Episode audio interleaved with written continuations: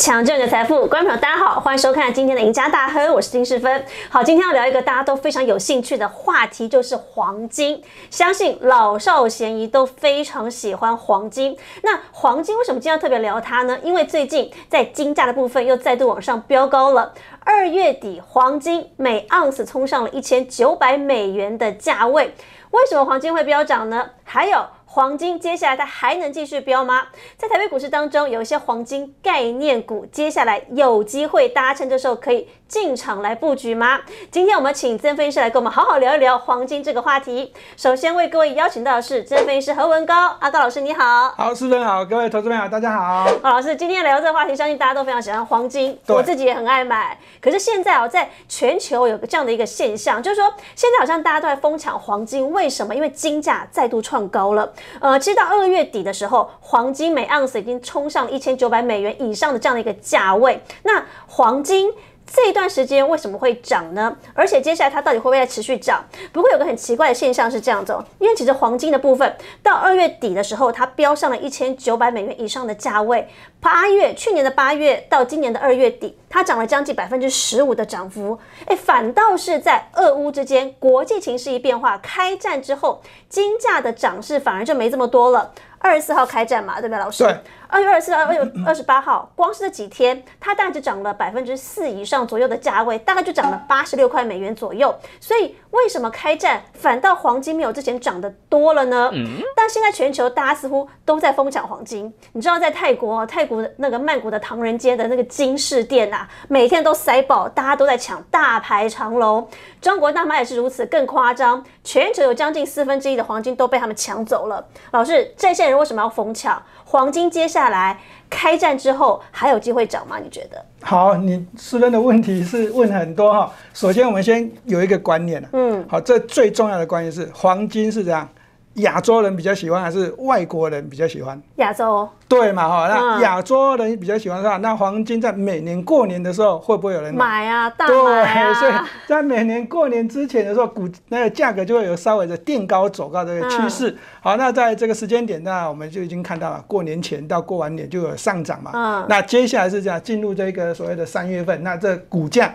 我在这个二月中旬就已经这样再涨一波啊，当然是牵涉到这个乌俄战争的这个疑虑，嗯，所以它是延续，好，它是延续这一直往上走的。那这延续的上涨的幅度呢？你刚刚已经讲过了，在过去的一段时间似乎表现比较好，对，就开战的那一天往前算，对，涨得凶。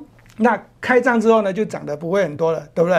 那这个过去呢，这个黄金的这个功能，它事实上是有个保值的功能，跟这个抗通膨的功能，另外一个叫做避险的功能。对。好，在我们年轻的时候呢，大家都讲抗通膨、保值，一定是选黄金。对。但是呢，好，在这个时间点呢，这国际局势不一定啊不一样的情况之下，嗯，啊，已经转为这个所谓的这个避险的功能会大于所谓的保值跟抗通膨。所以呢，投资朋友呢，一定要特别特别留意这一点。所谓的这个避险。呢，就是国际间有发生大事的时候哦。好，那老师，现在它的价位大概在一千九百附近，这一部附近来震荡，所以其实现在已经很高了。那未来有机会吗？如果国际形势又现在又在开战了嘛？对，未来还会再涨一波吗？好，那我们讲到价格来讲的话呢，事实上呢，这个我们刚才讲到这避险啊，避险呢，什么时候会有大事发生，它的价格就会涨。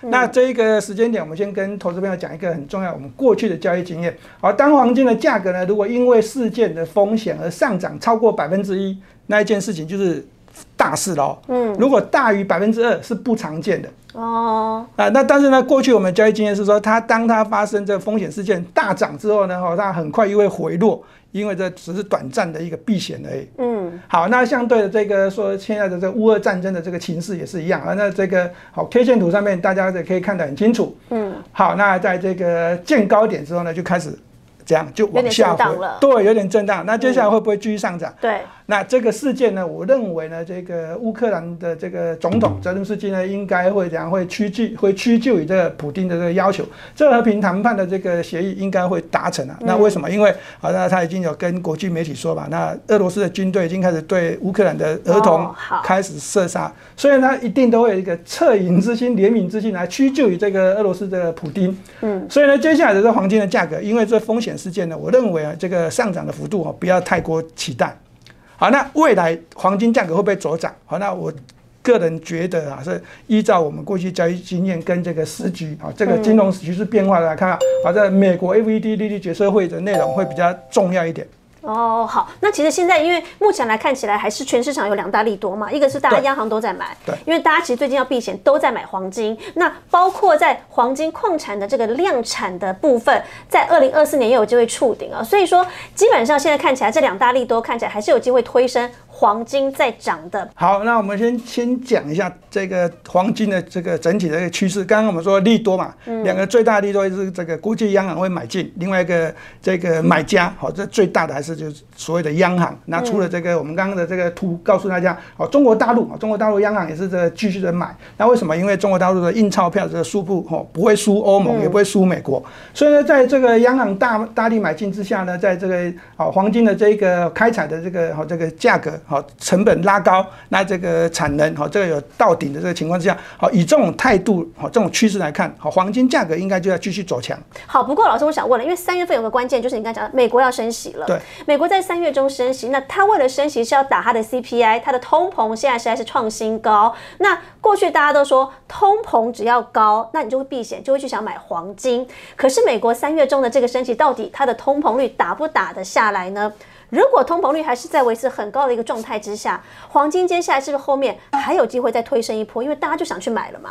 好，那呃关于这个问题呢，我认为啊，这个美国 AVD 利率决策会的内容，那现在目前大家是好是要升息两码，还是升息一码？这叫做快跟慢嘛。对。另外一个是说会议之后的这个所谓的记者会，鲍尔这个会已经会诠释说，啊，那这是这个接下来官员对这个利率的这个未来进展到底会怎么看？那现阶段呢，已经有人开始在喊。好，那像大摩已经喊，你是说连续升九码，好的，每次一码，那一升就升到明年。好，那这个这个高盛呢也是一样，就是说也是要继续升。好，那这基本上呢，这利率会走强，那这对黄金的价格基本上就是会有点打压。如果我们从这一张图来看的话呢，在这个左边这一张，好，那这美国的通膨走势跟黄金的价格来走势来看的话呢，好，这张图呢事实上它只有在这个两千年的初期来看的话，好，那我是会告诉大家，在两千年之前。好，这 CPI 跟这个黄金的走势事实上是算是一致的，嗯，尤其是在我们这个一九八零年代、一九九零年代，好，CPI 越多，那这个哦黄金价格就会走得越高，嗯，那在两千，说严格来说是二零一八年吧，对不对？在那个水位之前，其实好像是正相关，没错，但是一八年之后好像就翻转了，对不对？哎，在。过去会更明显哦，越越早期越明显，因为那时候正相关是比较高的。对，那两千年初其实就有点脱钩。那在这个正式脱钩是在这两千零七年，就是全球金融风暴二零零八年之后的走势，到二零一八年这个避险的功能就会拉的比较高，尤其是最近几年。而这最近的这几年的表现呢，当然是跟这个好这个美国的这个通膨啊，这正相关的这个这个态势会比较降低一点。嗯，好，那所以呢，这个 FED 利率决策会这个内容上面呢，它拉起来的这个利率啊，那我认为这才是影响黄金未来价格的走势。哦，那油价好像是不是也有一些相关联性？对于油价的这个看法呢，我认为呢，这个黄金的价格呢，跟这个油价几乎是没有这正相关了。哦。那如果你要硬扯的话呢，哦，就是通膨这两个挂上等号。但是呢，我们已经讲到，啊，这个 CPI 跟这个黄金的价格已经有点脱钩了。哦，那老师跟美国的实质利率走势好像也有关联性吗？黄金？对，没有错。在这个这张图啊，大家可以看得到很清楚，在这个蓝色的那个曲线，好，这个曲线呢是从这个两千年的这个高点的百分之六之，然后开始往下走，然后在这个往下之后呢，再往上走，那你可以看到它还是一样往趋趋势就是往下嘛，啊，这个高高点没有比两千年附近还高嘛，嗯，呃，它是往下走，但是在这个这段时间，哦，这个黄色那那一个曲线就是黄金的价格，那个时间黄金价格是缓慢的往上走高，嗯，好，缓慢的走高呢，一直在这个两千零一十年附。附近说这个利率已经压到这个百分之零左右嘛，零水位最近嘛，对，就是零到零点二五之间嘛。好像美国货币哎，货币宽松就是二零二零零八年这个全球金融风暴之后是百分之零到零点二五，到现在，嗯，好，像黄金的价格呢就开始明显的走升。嗯，所以换句话说，当这个实质的这个利率哦它是怎样比较低的时候，黄金价格才会走强。那哦，所以好像出现了负相关了，对不对？对，那一直到这个最近啊，这嗯这，个美元指数也有关联性哦，对不对，老师？美元指数的话呢，哦，这个实际上呢，哦，这个如果要讲的话比较复杂一点，因为美元指数基本上跟道琼工业指数它是成反比的，成反比的相关系数大约是百分之三十到四十。那这以这个黄金的避险的功能来看的话，黄金的价格在走强的时候，国际股市基本上就是叫走跌的。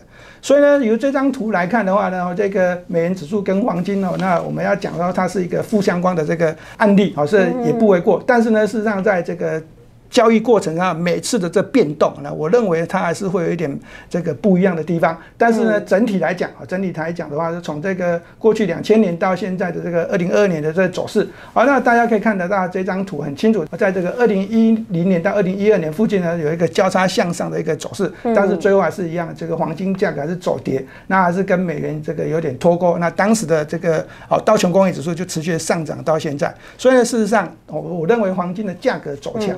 好，在这个地方哦，这不应该这个完全的是看负面。嗯，那现阶段老师三月份，因为接下来美国要升息，主要是要打通膨嘛。那如果通膨率还是这么高的话，黄金接下来如果还有机会再走一个波段的话，大家怎么来选择这个概念股呢？因为感觉现在全球央行都是用那种很极端的货币政策在实施，在压各国的通膨率。好，那进入到了三月份了，因为现在。跟黄金联动高的黄金概念股，台北股市当中有三档，哪三档？包括最近大家很夯的金逸鼎嘛、光阳科、嘉龙，哎，可是二月都涨了一个波段喽。金逸鼎涨了十四趴，光阳科也涨了十趴了，嘉龙也涨了将近三十八趴。嘉龙涨最多，那这三档个股当中，进入到了三月份呢？如果照这样看，黄金还有机会走强的话，好那怎么选？我们事实上呢，还是要这这个四分比较关心股票，然后我们就直接告诉大家，哈，这三间公司呢都是跟这个黄金哈这个资源回收处理有关的。那这个地方呢，在如果以财务报表的角度来看，好，这赚比较多钱的当然是金逸鼎。哦，那第二名叫做获利最高。对，那第二名叫做光阳科，好，那第三名就是所谓的嘉龙。嗯但是刚刚你说的涨幅比较多，好像是嘉龙，对不对？对好，那当然在这个地方啊，这个有第一个是筹码关系啊，另外一个是啊，这嘉龙在上涨的初期呢，跟这乌俄战争哦有拉扯拉扯到一个关系，就是所谓的这个稀土的这个概念。嗯所以呢，嘉龙的涨幅会比较多。那另外一个是说哈，在这个好这个。产业前景来看的话，这三档股票呢，好，那我会告诉大家，好，这直接首选当然是光阳科，好，一七八五的光阳，因为它已经打进了这个台积电的供应链。嗯，啊，那这打进去之后呢，这就先前前一段时间有两个董事长在争嘛，对不对？好，那到底是谁争谁假？然后最后是台积电跳出来摆平这件事情。所以呢，当光阳科的这一个这一个好打进了台积电的这个供应链之后呢，这三间公司，我们刚才以获利角度来看，金逸鼎当然比较多，但是如果以股本的角度来看，好，那营收获利，好，那营收的角度，光阳科的营收还是比较大。所以呢，这个光阳科，哦，我认为这三间公司呢会选择光阳科。老师，那以技术线型来看哦，你看哦，这三档股票当中，其实它都打了一个很长时间的底了。譬如说，我们以经营底来看，这个底波段啊，其实已经打了相当大长幅的一个时间。那在二月底那个时候，股价总算创下一点波段的高点，现在稍微有点回撤。那三月一开始又在起涨了，所以这个底打了这么久，那接下来反弹的幅度会不会有机会也大一些？呃，我认为啊，投资朋友，你现在在观这个观察这个股价线路变化的时候，短线上面这三间公司当然涨幅最大叫嘉龙，那这光阳科上涨的幅度比较小。但是如果我们以这个周 K 线跟月 K 线来带进来看的话，这三间公司呢，我认为啊，这投资朋友你可以先选择这个。这个比较强势的加龙，好，它的股价线路当然会比较强势啊。你要强反弹，好，的股价冲高回档，好，那强势股呢，这个上涨的时候呢，回档之后呢，会可能还会有第二波。但是呢，比较弱势的股票呢，它相对就会比较闷一点。所以如果以这技术线路来操作啊，这建议投资朋友来选择是嘉龙。但是如果以这个所谓的产业前景来看，我们刚才已经讲了，说我会首选光阳科。哦，所以三档股票从现形图、从这个营运来看，其实是有不同的选择。但是基本上，只要黄金的涨势是持续下去的，其实这三档概念股它有机会都是联动的嘛，对不对？对，没错。好，那今天非常谢谢老师哦，带我们看了从这个黄金的国际金价，接下来还有没有可能继续涨？那联动到台北股市当中，最近这三档黄金概念股，其实随着金价往上飙升，他们也涨了一段。那接下来三月份还能布局呢？那当然，大家对今天节目内容有更多有兴趣的话呢，也请不要忘记锁定老师的盘后节目，这个财经护城河。对，同时呢，每个礼拜一每到了每个礼拜四下午的五点半，也记得锁定收看我们的赢家大亨。我们下次见，拜拜，拜拜。